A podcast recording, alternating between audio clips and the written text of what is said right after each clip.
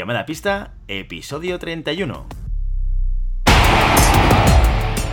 Hola, muy buenas y bienvenidas y bienvenidos a Llamada pista, el programa, el podcast en el que hablamos de ese desconocido deporte que es la esgrima. Este podcast está pensado por y para ese extraño la parque especial colectivo de seres humanos que decidimos no dedicarnos ni al fútbol, ni al baloncesto, ni al tenis, ni a ningún otro deporte conocido, y que por el contrario preferimos en pleno siglo XXI blandir la espada y enchufarnos a la pista. Aquí estamos una semana más, un viernes más, Willy Cornet, esgrimista intermitente, y junto a mí, al otro lado del Skype, tengo a Santiago Godoy, entrenador de esgrima y director del SAC, la Sala de Armas del Garraf. Hola Santi, ¿cómo estás? Hola Willy, ¿qué tal? ¿Cómo estás? Aquí esperando comentar mm, que yo creo la mejor competición de la temporada hasta el momento. muchas cosas han pasado ¿eh? en, esa... ha sido apasionante. En ese campeonato del mundo. Además, todo hay que decir, mira, esto es una cosa interesante, eh, para poder hacer seguimiento de, este campeonato, con, con, Santi estuvimos hablando y Santi decidió montar una televisión durante toda la duración del campeonato del mundo y tenerla enchufada y, siguiendo en directo todas las competiciones. De hecho, subimos alguna fotografía que estamos ahí varios siguiendo algunas, algunas finales, ¿no? Las de, la de florete femenino y la de espada masculina, si no recuerdo mal, ¿no? Sí, sí, sí. La verdad es que yo lo he disfrutado como, como un enano. Además que ha sido, siempre lo estamos diciendo, ¿no? El, el hecho de eh, falta afición a ver esgrima y qué mejor que implementar una tele en medio de una sala de esgrima donde han podido ver esgrima desde los niños de 6 años hasta los adultos. Entonces, yo creo que es una buena manera de, potenciar este, este fan zone, ¿no? Esta, este seguimiento de las competiciones que la verdad han sido espectaculares. Pues mira, hay una iniciativa que ha sido, ha sido muy chula. Oye, una cosa que nos podría contar la gente, ¿no? Eh, si, si habéis hecho algo especial para seguir este campeonato del mundo, decírnoslo también. Porque a lo mejor pueden salir ideas que puedan ser interesantes para, para que otros sigan, ¿no? Aquí tenemos la idea de Santi, la idea de, del SAC, que fue poner una televisión conectada online y hacer seguimiento durante todo el rato. De hecho, estábamos entrenando y siguiendo, siguiendo las competiciones al mismo tiempo, ¿no? O sea, muy, muy interesante. Sí, la verdad es que fue una, bueno, yo para mí fue una un gran acierto poder, poder hacerlo. Muy bien. Oye, antes de empezar con el tema, el tema del día, que es eh, hacer esa review del, del campeonato del mundo, déjame que te comparta un feedback. Alguien que nos escribe a través de llamadapista.com barra contacto, que se llama Oscar, y que nos envía un, un mensaje titulado Táctica y Estrategia. Dice, hola, me he enganchado a la esgrima, al florete, a los 40 y estoy feliz. Os conocí gracias a mi maestro, M. Querubino, y me encanta. Gracias por vuestro trabajo. Me gusta la historia de la esgrima y leo cuanto cae en mis manos. Mi sugerencia es hablar sobre táctica y estrategia en algún podcast, y si podéis sugerir libros de esgrima, sería maravilloso. Un abrazo. Pues mira, aquí tenemos el, mensaje de Oscar, que, oye, mira, uno de estos casos de gente que a cierta edad descubre el deporte y, está enganchado, ¿no? Esto ya lo hemos comentado muchas veces, pero bueno, que hay casos reales y, aquí tenemos el caso de Oscar, ¿no? Y, eh, y, las sugerencias de Oscar muy interesantes. Es verdad que hemos hablado poco de, de libros, hemos comentado o hemos repetido en, alguna ocasión el de blandir la espada, que es un, es un básico para, para todo amante de la esgrima, pero sí que es verdad que algún día podríamos eh, eh, profundizar un poquito más sobre el tema libros de esgrima y táctica de estrategia. Bueno, hemos tocado algún tema, pero la idea seguramente en esta segunda temporada será dedicar más espacio a hablar justamente de esto. Sí, de bibliografía de esgrima, lo que pasa es que la bibliografía de esgrima existente o está muy desfasada a nivel de, conocimiento. Son libros muy, muy antiguos eh, de los años 80 o por ahí que te explican la esgrima de aquella época, pero no existe bibliografía eh, contemporánea. Es decir, mm, pasado el 2010 no existe ningún libro. Yo creo que también un poco hemos sido víctimas del, del YouTube ¿no? y víctimas de los vídeos, más que la, la transmisión de conocimientos ahora se da por, visual y no por, lectura. Y yo creo que estamos ahora puedes encontrar cualquier tipo de, de trabajo que haga desde el equipo coreano, chino, francés, eh, alemán, húngaro, lo puedes encontrar en YouTube, ¿sí? Y yo creo que eso ha, comido la necesidad de escribirlo. Bueno, ahí podríamos eh, hacer alguna recomendación específica, pero sí que es verdad que al final, en toda la parte deportiva, más que leerlo, verlo genera un plus muy superior, ¿no? Ver cómo se hacen acciones, cómo se hace la estrategia, cómo se plantea un, un asalto. Hombre, la esgrima, la verdad es que es ferragosa de leer, ¿eh? es muy espesa porque sí que es verdad que hay una teorización de la esgrima en el momento que tienes que aprender las líneas, eh, aprender ataques, aprender defensas, aprender un poco de todo, pero si no lo, lo llevas a la práctica, ese conocimiento es, eh, cuanto menos limitado. ¿Por qué? Porque no hay una aplicación práctica de eso. Está claro. Oscar, nos hacemos con esto y un tema muy interesante y muchas gracias por enviarnos el mensaje. Tengo un par de libros en la cabeza, ¿eh? o sea, ya me los guardo para, para el podcast que hablemos de estos. Eh, hay varios libros que son muy didácticos de ejecución de la esgrima, ¿eh? o sea que sí, sí, de haberlos, haylos. Ahora tienes que tener las ganas de, ponerte a leer. Genial, muy bien. Pues vamos con el tema del día, Campeonato del Mundo. Hemos decidido eh, dividir esta review en dos capítulos. Uno que estáis escuchando ahora, en el que vamos a revisar por orden temporal eh, lo que ha sucedido. Empezaremos por espada femenina, sable masculino y florete femenino. Y esto es lo que, de lo que vamos a hablar hoy. Y haremos un extra ball. La semana que viene vamos a tener dos capítulos de llamada pista. Un extra ball el miércoles en el cual revisaremos la espada masculina, el sable femenino y el florete masculino. ¿Vale? Para así, bueno, de alguna manera que podáis eh, eh, escuchar todo lo que tenemos que decir, porque como dices, como decías antes al principio, eh, hay mucha chicha aquí, ¿eh? De lo que ha pasado en, Budapest. Hombre, sí. Bueno, ya no quiero adelantar con acontecimientos. Y ya, aparte, las tres, las tres armas que, mm, con las que empezamos, como diría Adri, aquí hay salseo, ¿eh? Aquí hay salseo, aquí hay salseo. Vamos a ello.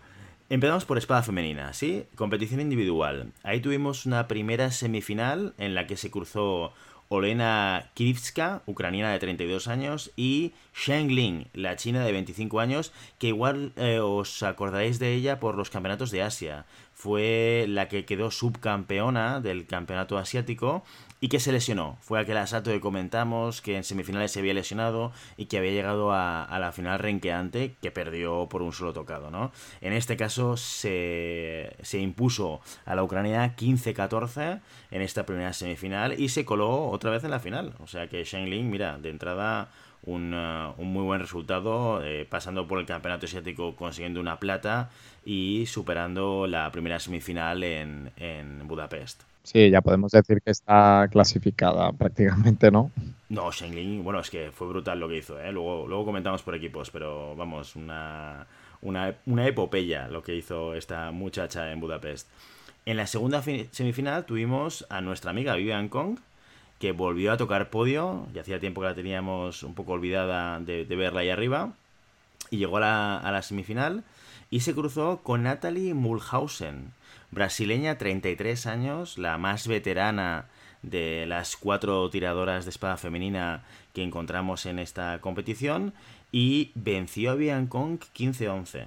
Ahí, hay una cosa que ya lo comentamos en la sala en su momento cuando esto sucedió, pero creo que es un tema que igual podría ser eh, interesante para todos los oyentes de llamada pista, que es sobre esta acción rara repetitiva de Mulhausen que repitió en las semifinales y que también repitió la final, ¿no? Que es esta, esta especie, tú, tú lo llamas, o, se le llama, ¿no? El, el, desengache, o el... ¿Cómo le llamas? Ah, vale, sí, el... Sí, sí, la ausencia, la, ausencia, la ausencia de hierro, sí, sí, sí, sí, el desengache, sí. Efectivamente, eso, es que yo cuando lo vi, yo cuando vi la semifinal, primero me pareció extraño porque le, le metió como cinco tocados a Vivian con esta misma acción, y me sorprendió porque me parecía como una acción sencilla de, de contrarrestar, ¿no? Y, por otro lado me parecía poco, poco ortodoxa, ¿no? Pero tú me explicaste que esto era una acción de, de estrategia de esgrima. Sí, cuando, cuando no tenemos claro la parada que va a hacer el rival y tenemos claro que esa parada será una parada muy grande y no queremos que nos coja el hierro de ninguna de las maneras, en vez de buscar o intentar anticipar el pase de la línea a la que está eh, dirigida la parada, lo que hacemos es simplemente ausencia de hierro. Quitar el hierro para que la parada pase por delante de mi punta y volver a estirarlo. Tiene el inconveniente que en vez de si no haga, si el rival no hace parada y hace un contraataque, eso es un como diríamos en el crema, una comida de punta bastante grande.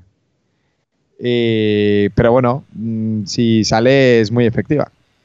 Yo, como ya se ha visto. Pues mira, ahí Natalie Mulhausen eliminó a Bian Kong con, esta acción repetitiva que, que Vivian no supo contrarrestar, ¿no?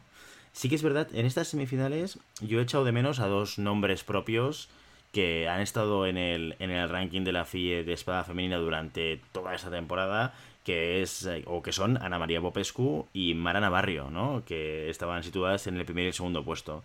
Y, aquí las, las, hemos echado de menos y, de hecho es que cayeron de manera repentina eh, durante la competición en momentos quizás no esperados. ¿no? Popescu, fíjate que perdió en 16 en 16 contra Olena. O sea, Olena se, se pegó el mérito de colocarse en la semifinal, pero habiendo eliminado a Ana María Popescu en 16, ¿no? 15-6 la eliminó. Brutal, brutal. Sí. Y Mara Navarrio. Navarria. Navarria. Muy, Navarria, Navarrio, perdió de manera muy ajustada 15-14 contra el alemán Alexander Ndolo. Ndolo. En 32. Ndolo. Y perdió en 32, o sea que cayó también mm, antes de lo que podríamos prever eh, ambas, ambas tiradoras, ¿no? Porque eran claramente dos que estaban apuntando hasta estar como mínimo en final de Como cosa curiosa, eh, decir que la única italiana que se consiguió colar mm, ha sido Santuccio en tablón de 16. A partir de ahí, Italia pierde la, pierde la pista. Y, y sobre todo, la luxemburguesa Liz Rotler que esto sí que ha sido como una especie de sorpresa colándose ahí en, en tablón de final de 8, en final. Una, una tiradora que no tenía acostumbrado, estaba, ha pasado del, del puesto 106 al 35 en una sola competición. ¿eh? Claro, sí, sí.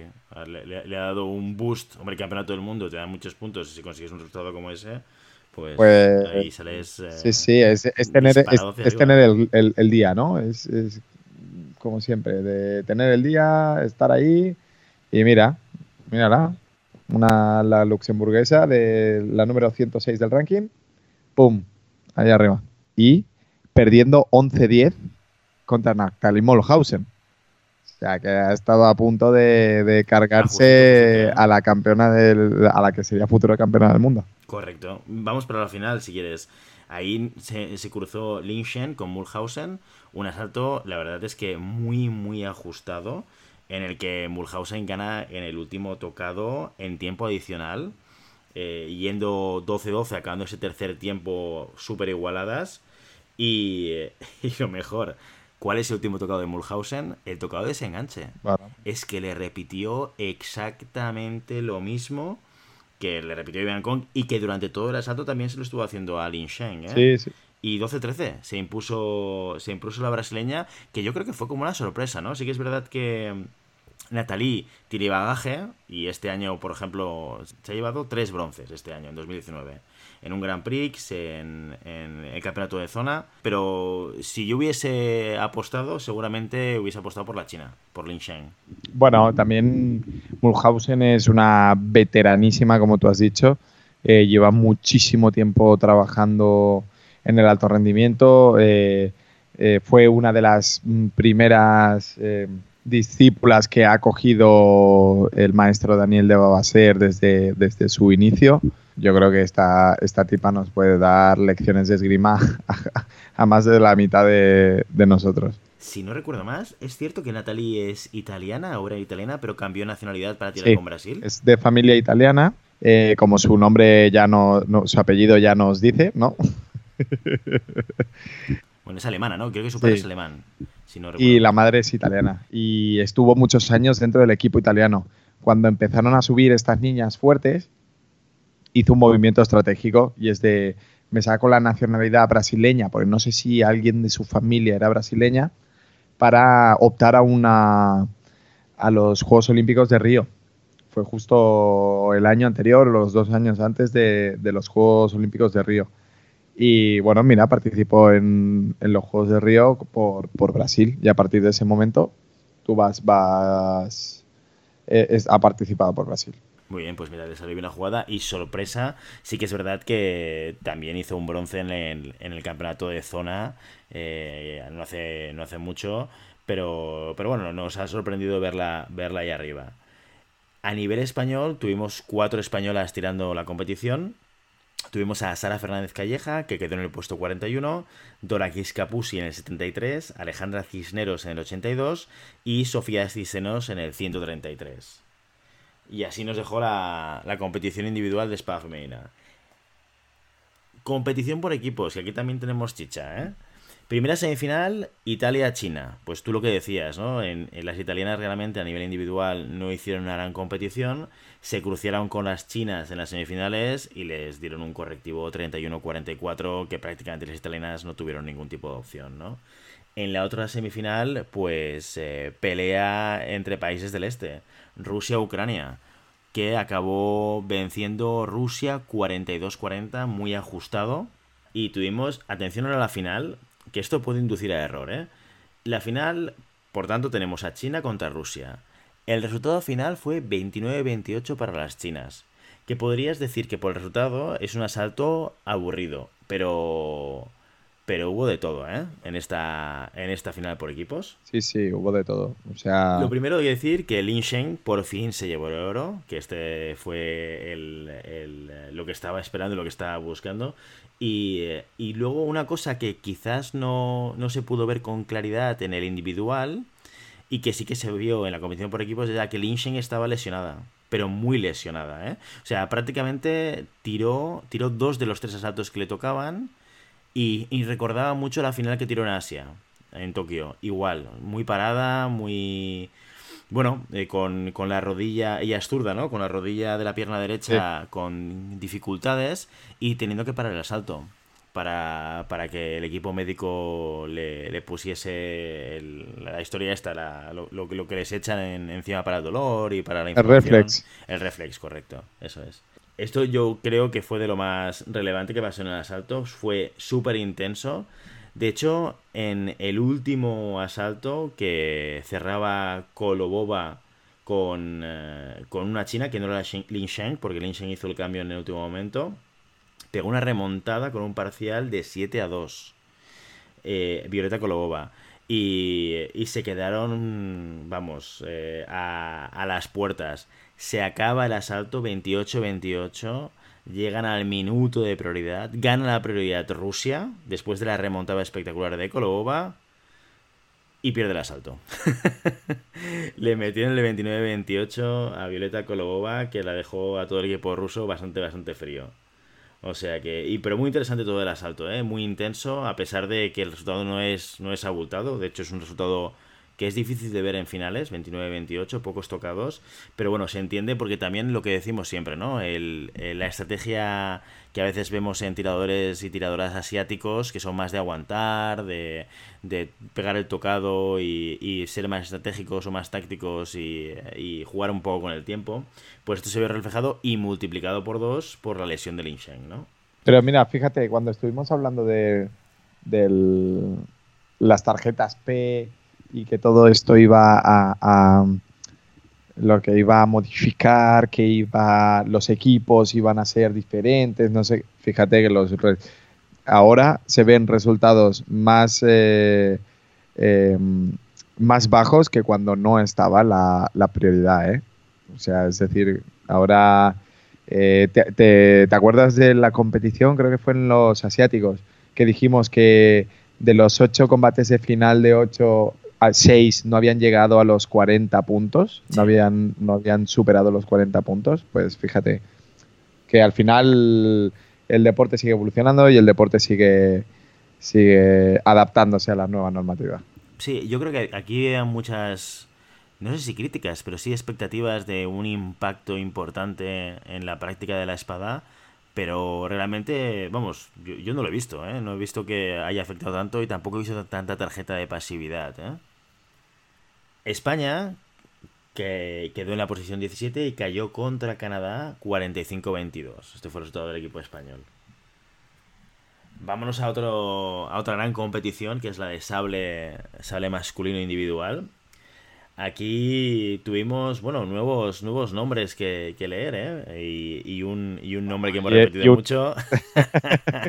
es una pasada, porque es tan evidente el, la diferencia técnica y la diferencia entre Sanguko y los demás, que es como, es, un, es, es, otro, otro deporte. Un, Sanguk practica otro deporte que los demás no entienden. No, no, es brutal. Porque es, o sea, no he visto ningún em, combate de Sanguk una, un mínimo indicio de, hostia, quizás el único contra Mancheño, el español, en, en 32, creo recordar, que Mancheño se colocó 6-2 a favor de Mancheño, pero después fue como una barrida, barrida de, todo. Pero esto fue en toda la competición. Yo creo que no se han enterado los demás que, estabas tirando sable, sable.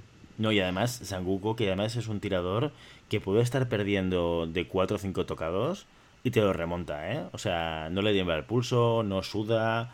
Da igual, da igual que te vaya, que vayas ganando por 4 arriba, que como te despistes, te metes 7 tocados seguidos, ¿eh? Y bueno, de hecho es, es, prácticamente lo que ha estado haciendo tanto en individual como por equipos, ¿eh? Pero vamos por partes, vamos por partes. Primera semifinal de sale masculino. Un húngaro que no es Silagi, Silagi ya, ya lo comentaremos, pero cayó antes de llegar a las semifinales, que es Zatmari Andras, Andras Zatmari, 26 años, húngaro. Se cruza con Urinani, esto ya lo comentamos en las competiciones asiáticas, que, de hecho Irán consiguió una medalla de plata eh, por equipos en sable. Y en esta semifinal del Campeonato del Mundo se colocó Abedini Modhatava. Modhatava, 34 años, iraní que perdió contra el húngaro 15-8 en esta primera semifinal. Y en la segunda semifinal tuvimos un Italia-Corea con Kuratoli y el todopoderoso Sanguko, que venció 15-11. Aquí, pues echamos de menos, yo creo que el que, el que sobre todo eché de menos fue a Max Hartung, al alemán, que ha sido un clásico en los podios de este año y que perdió contra el iraní, contra Abedini, que, oye, se ganó merecidamente hacer podio en esta competición sin duda, porque eliminar a Max Hartun, que ha sido seguramente el premio a la regularidad en sable masculino durante toda esta temporada, pues no es, no es poca cosa, ¿no? Y lo venció en final de 8. También echamos de menos a Derbich, al estadounidense, que perdió contra el húngaro, contra Satmari, eh, 15-12.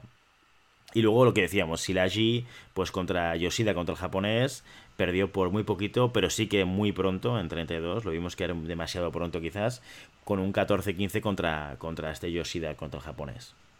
Y lo que decíamos, la final, pues mira, un húngaro, Satmari se colocó ahí en, esa final contra Sanguko.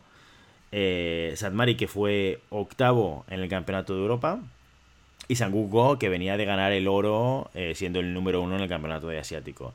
Primer tema relevante que yo he encontrado. Los dos tiran con las D'Artacan 5. Son campeones solo por las zapatillas que llevan, ¿eh? Son las que a Willy le regalaron para su cumpleaños. Efectivamente, son las mismas que yo cazo. Que de hecho gran parte del equipo coreano también lleva las mismas, además las, las azules, ¿eh? O sea, exactamente ese, ese modelo, ¿eh? Que debió causar furor en su momento. Pues en esta primera final, lo que comentábamos, el húngaro se marcha del primer tiempo venciendo 8-4, 4 arriba. Y en el segundo tiempo, Sanguko no perdona, se impone clarísimamente, de hecho acaba venciendo esa final 15-12 y haciéndolo un parcial de más 7, que lo colocaba 11-9, pero ya con el, con el asalto después de esto, evidentemente muy, muy... Eh, muy enfocado, ¿no?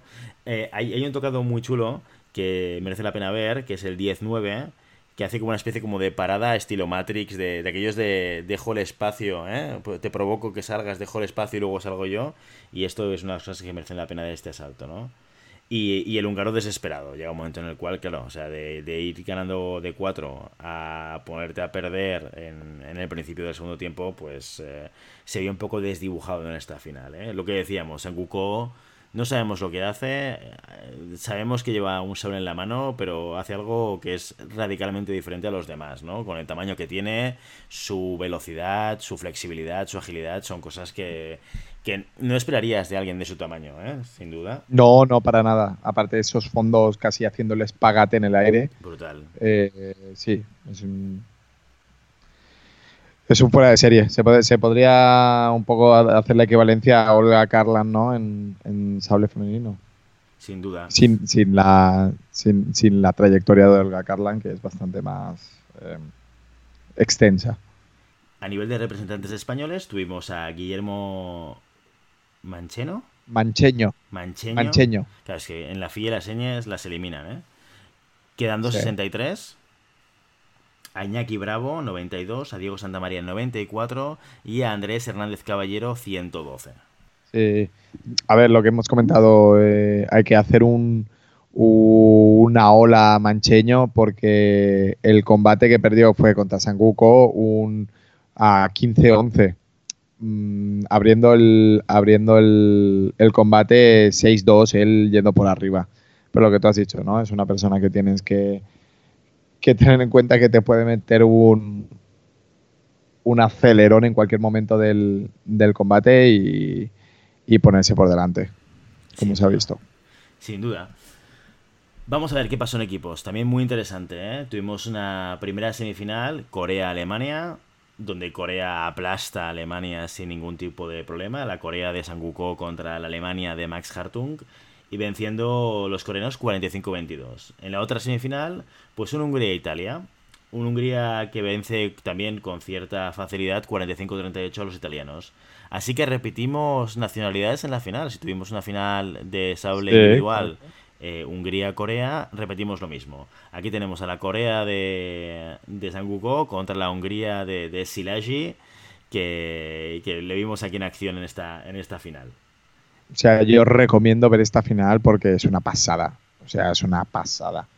Es, como, como una muestra de, esgrima en, en, en sus 45 tocados. Yo creo que es de las que más he disfrutado dentro del Mundial. No, es que aquí hay, muchas sorpresas, ¿no? Por un lado, primera sorpresa, Sanguko no lleva las D'Artacan 5, las D'Artacan, ¿eh? lleva las Kempas, que no hemos hablado de las Kempas, ¿eh? De, esta, de este nuevo modelo de zapatillas que han sacado Alstar, eh, que son, la verdad que por lo menos son muy chulas, ¿eh? De, estéticamente hablando, pues las lleva Sanguko en esta, en esta final, tiene ahí eh, un parque de zapatillas para elegir antes de las competiciones. Una saca, una saca extra solo para zapatillas. Eso parece, ¿no? Y sí, la verdad es que, mm, por un lado, eh, al inicio de, este, de, esta, de esta final, yo vi a un Esiragi un poco desdibujado. No, no, no sé qué te pareció a ti, pero yo creo que los asaltos primeros, que debían ser teóricamente los sencillos, todo, todo lo sencillo que estirar con los coreanos, ¿eh? Que cualquiera de ellos están arriba en el ranking y, son todos muy buenos, ¿eh? Pero sí que lo vi, bueno, yo quizás esperaba más. Así como tuvo parte de su intendencia a, a Gemesi, que por ejemplo se pegó un parcial brutal de 8-2 al principio, lo cual le permitió a Hungría estar un poco arriba y poder llegar al último asalto con opciones de ganar. Eh, sí que yo esperaba un poquito más de Silagi en este caso. Fue de hecho también un asalto mm, con mucha discusión técnica, ¿no? Sí, sí, sí, mucho, mucho reclamación de vídeo, mucha reclamación de, no estar de acuerdo con la decisión arbitral, pero bueno, las armas de convención ya sabemos que es lo que tiene y que se tiene que jugar con, con la interpretación del árbitro. Pero mm, la verdad es que dentro de todo, eh, si se equivocaba, se equivocaba para los dos lados. Sí. Y no, no, no he visto que el, que el arbitraje sea claramente favorecido a uno o a otro. No, no. De hecho, una de las cosas también bonitas de, este asalto es la presión del estadio, ¿no? Claro, los húngaros jugaban en casa y, eso se notaba, se notaba muchísimo. Sí, sí, sí, sin duda. Y cómo se celebraban los puntos de los húngaros en comparación con cómo se celebraban los puntos de los coreanos, eso debe, debe ser estar en el, en el jugar en uno de estos grandes campos, ¿no? De que notas que la gente te arropa o la gente está en contra tuya. Yo creo que es un elemento de presión que, que debe haber pasado factura en ese combate. Que sí que es verdad. Tanto para unos para ¿eh? otros. ¿eh? Sí, sí, sí. También es verdad que no lo ves en el arbitraje. ¿eh? Que hay, hay tocados discutibles y el árbitro reparte a su buen criterio y no da la sensación de que haya presión del estadio, porque claro, cada vez que el árbitro bajaba a mirar el vídeo y volvía para darle tocado a Corea, pues evidentemente el estadio abucheaba, ¿eh? O sea, sí, sí, sí, eso, no, se ve todos los días en la esgrima, ¿eh? No, no, no. Pero bueno, también el buen hacer de los dos equipos al final del, del combate, ¿no? Con, esa muestra de, respeto entre entrenadores, entre el equipo, yo creo que al, final se acaba el combate y se vuelven todos a las buenas formas. Sin duda, sin duda. Pues ese último asalto, que, es el que yo creo que nos quedaría por comentar de esta final, que es el que cierra Silagi con Sanguko, que empieza perdiendo Hungría por tres tocados. Van 40-37 para, para Corea, que durante todo el combate está, está ganando. Y llega Silagi, que no ha hecho precisamente, probablemente, los dos mejores asaltos en, en, esa final, y, remonta a Sanguko. Sí, sí, no, se pegó un asaltazo y es, es curioso porque eh, si te fijas, eh, normalmente los equipos se configuran dependiendo de tu eh, rendimiento en la competición individual y Silagi no venía de un buen rendimiento en la competición individual. Y, ese, y, es, y esa tesitura que te pongan a cerrar en la final del Campeonato del Mundo, sabiendo que el individual no te ha ido muy bien, es un movimiento arriesgado. ¿eh?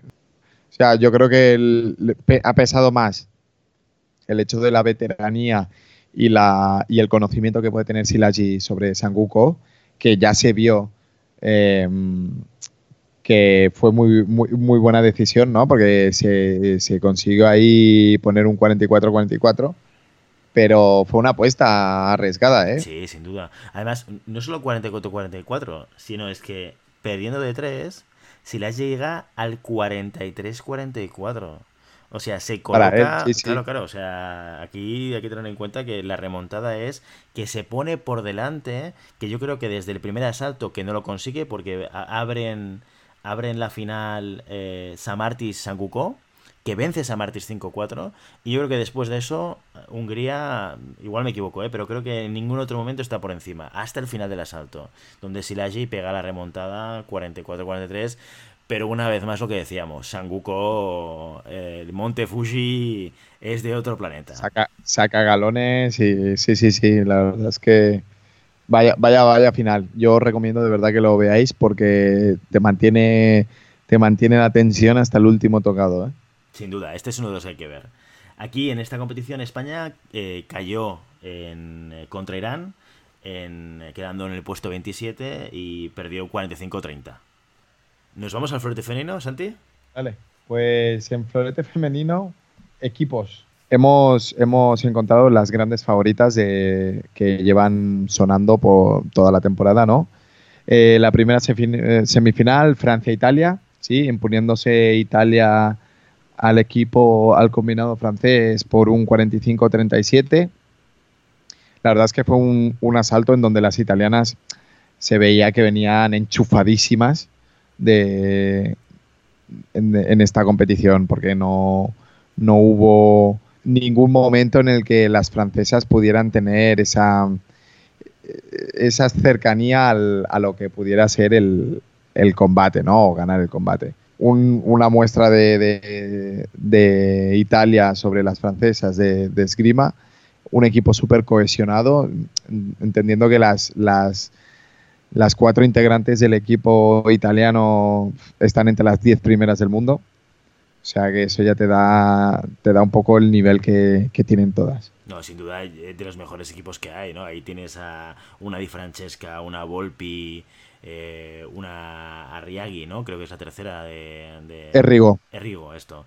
De las titulares que, lo que tú dices, están arribísima en, en el ranking. Un equipazo. Un, un sí, sí, un sí. Dream Team, ¿eh? Un Dream Team. Y la segunda semifinal, Rusia contra Estados Unidos. Se impone nuestra amiga Deli Glasova eh, and Company eh, al combinado eh, estadounidense. La verdad es que estamos hablando de, de, de Sanguko, pero aquí la muestra entre Alice Volpi y, y Deli Glasova, la verdad es que entre las dos creo que, juegan a otro deporte que los demás no entienden, porque tienen un, un nivelazo eh, espectacular. La verdad es que no, no, no hay, es como otro deporte.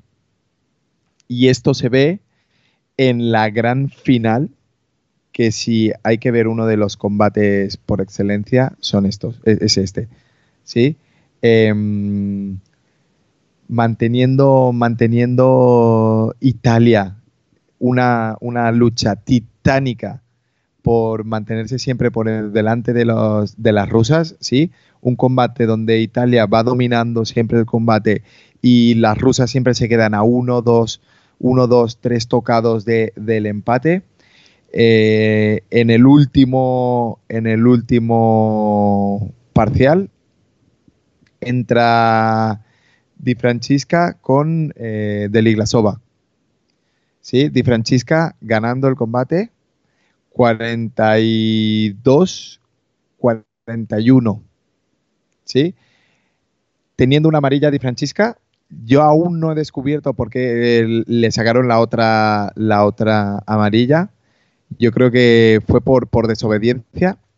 A falta de 16 segundos, segunda amarilla, empate 42-42 eh, en el último relevo. Sorteo de prioridad, le toca a las italianas y no se sabe muy bien, presiona, presiona, presiona, ataque, parada, respuesta simple de, de Ligrasova y un combate que a priori ya estaba ganado por el combinado italiano, se decanta por el, por el, por el equipo ruso por una tarjeta amarilla en el último momento. La verdad es que espectacular, espectacular. No, pero mira, esta es la segunda final por equipos que la prioridad no la gana, o sea, no, no, gana el tocado de prioridad quien tiene la prioridad, que teóricamente debería permitirte un juego estratégico de mayor ventaja, ¿no? Pero recordemos que en espada femenina China se impuso a Rusia, o sea, justo también contra Rusia, pero justo al revés, en ese en esa prioridad teniendo la prioridad las rusas, ¿eh? o sea que nunca se sabe, nunca puedes cantar la victoria aunque te toque la prioridad, ¿eh? ese minuto no. hay que jugarlo. Y fíjate que lo que hemos dicho antes de, de Silagi, por ejemplo, sabiendo que Alice Volpi eh, a nivel individual cayó en tablón de 32 eh, eh, contra Teresa, que fue eso, ya lo comentaremos. Eh, y Di Francesca, Di Francesca haciendo mejor resultado, creo que la, la, la, configuración del equipo se hizo de esa manera para que Di Francesca, habiendo hecho mejor resultado en el individual, fuera el pilón fuerte de, de, del combate, o, cerrando ella, ¿no? Toda la responsabilidad de cerrar, cuando Alice Volpi realmente tiene mucha más experiencia ganando a, a Deli que no, que no Di ¿no?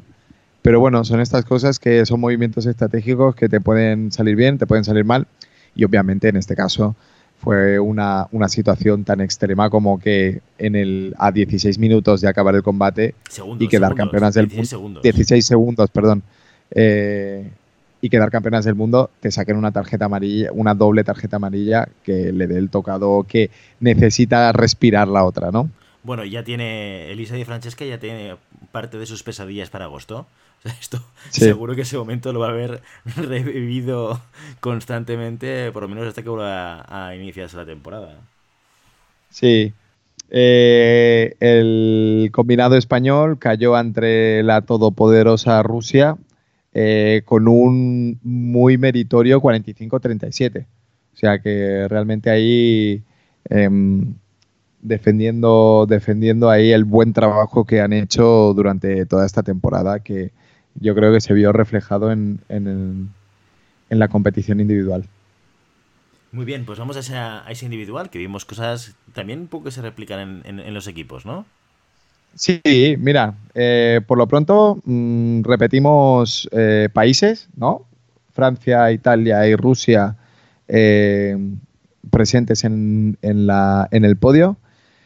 primera, primera semifinal, Pauline Rambier, francesa, ¿sí? se impone a Arianna Errigo por un 15-13 la verdad es que un buen combate para ver. La, francesa em, defendiendo muy bien y trabajando muy bien la distancia contra la italiana, que está Ariana Errigo, la verdad es que como se vio en equipos, es un, es un hueso duro de roer, ¿no? Y Elisa Di Francesca, sí, enfrentándose, creo que ha tenido pesadilla doble, ¿no? Perdiendo dos veces contra Inna Deligrasova, eh, 15-13. Bueno, final anticipada, ¿eh? Esta, justamente es una de las que vimos en directo. Los que nos sigáis por Instagram habréis visto alguna fotografía donde estamos. Nos juntamos ahí unos 10, 12, ¿no? Eh, fue el, viernes. El viernes que coincidió con estas finales y vimos en directo esta semifinal. Y, y es lo que más se comentaba, ¿no? Que esto era una final anticipada y que probablemente quien ganase este salto tenía todas las pintas de ser el gran candidato para llevarse el oro. Sí, porque realmente la, tiradora francesa es de aquellas tiradoras que, eh, bueno, mm, no era una de las favoritas para, hacer medalla, ¿no? Estamos hablando que es eh, una tiradora que venía del número 33 del ranking. Em, bueno, es de estas, es como la luxemburguesa, ¿no? Es al final es de esas, de esas personas que han tenido el día y que se han colado ahí en la, en la final de, del Campeonato del Mundo. Eh, en la final de Liglasova, sí, da un, una muestra de, su potencial y de, su, su, todopoderosa esgrima en un combate que la, la, la francesa no tenía mucho, mucho que hacer, la verdad. Aquí interesante también lo que comentabas antes, ¿no? El, contra quién perdió Aris Volpi. Sí, mira, eh, Aluche Volpi en tablón de 32 eh, pierde contra eh, Teresa Díaz en un asaltazo que se marca Teresa, donde Aliche Volpi realmente no es capaz de, o empezó dormida o, o, Teresa hizo también su trabajo que no pudo Aliche eh, desplegar toda, toda esa esgrima que nos tiene acostumbrados, ¿no? Y la verdad es que eh, fue, fue, yo que vimos, estamos haciendo el curso de entrenadores eh, de nivel 2, paramos, paramos la clase para ver el combate y fue como una, fue como una, como una, una locura, ¿no? La verdad es que em, ganando de esta manera, ¿no? De, ganando a la número uno indiscutible del florete femenino como, como Aliche, ¿no? Yo creo que lo que nos faltó fue el, que ganaran a la, que ganara a la japonesa bueno en, en 16 y así ya meterse en las ocho primeras, pero no, no pudo ser, cayendo en, al final en, en tablón de 16, quedando la número 21 del ranking. Eh, un resultadazo para Teresa. La verdad que enhorabuena desde aquí completando el, cuadro español que fue a, Budapest, sí. María Mariño em, quedó el puesto 67, eh, Bárbara Ojeda el puesto 70, Andrea Bretó el puesto 77. Bueno, la verdad es que es como las chicas del sable, ¿no? durante mucho tiempo han estado trabajando y ahora empiezan a, salir las, los resultados que, bueno, no es moco de pavo colarse entre las 16 mejores del mundo. ojo con esto porque he estado haciendo números sobre las competiciones que, hemos, que se han estado jugando desde que ha empezado el contador de Tokio, ¿vale? Y sorprendentemente, el equipo español de florete femenino no está tan lejos de poder clasificarse. O sea, de hecho, seguramente de los equipos españoles de esgrima en general, eh, por puntos es el que está más cerca lleva acumulados desde que empezó el Road to el equipo español 85 puntos Y el puesto que debería al que debería optar, que es el que ocupa ahora Polonia, con 114 puntos, pues tiene una diferencia de 29 puntos, ¿eh? O sea, ahí, ahí están. hay que hacerlo, ¿eh? Que no es fácil, evidentemente, porque eso quiere decir que tienes que empezar a colocarte como mínimo en finales de 8 de aquí al cierre de la puntuación de Tokio, pero, pero que ahí está, ¿eh? Ahí está. Sí, a ver, mm, nada es imposible, o sea, todo está todo está abierto, em, nada es imposible. Pero bueno, eh, el trabajo hay que hacerlo, es duro y, hay que estar ahí. Yo soy de los que no quiere vender la piel del oso antes de cazarlo, pero sí que hay que ir a cazar al oso más grande que se pueda. Entonces, bueno, hay que, hay que trabajarlo y bueno, ya veremos, ya veremos. Yo tengo esperanzas, la verdad. Claro que sí. Muy bien, Santi. Oye, pues eh, lo dejamos hoy, hoy aquí. Seguimos el miércoles con nuestra extra bowl de, media semana. ¿De acuerdo? Y, nada, para los que nos escucháis, como siempre, os invitamos a que os pongáis en contacto con nosotros y nos deis vuestra opinión o nos digáis si queréis que hablemos de algún tema concreto o si tenéis alguna pregunta. Siempre lo podéis hacer a través de llamadapista.com barra contacto o a través de las redes sociales, a través de Instagram o de Facebook. Y si el contenido de este podcast te gusta, no olvides suscribirte, compartir este episodio en cualquier red social y darnos 5 estrellas en iTunes, así como comentar lo que quieras tanto en iVoox como en Spotify. Muchas gracias por todo, por tu tiempo, por tu atención y por tu interés en este maravilloso deporte que es la esgrima. Nos escuchamos la semana que viene en el Extra Bowl para cerrar este campeonato del mundo. Hasta entonces, feliz semana. Adiós. Que vaya bien.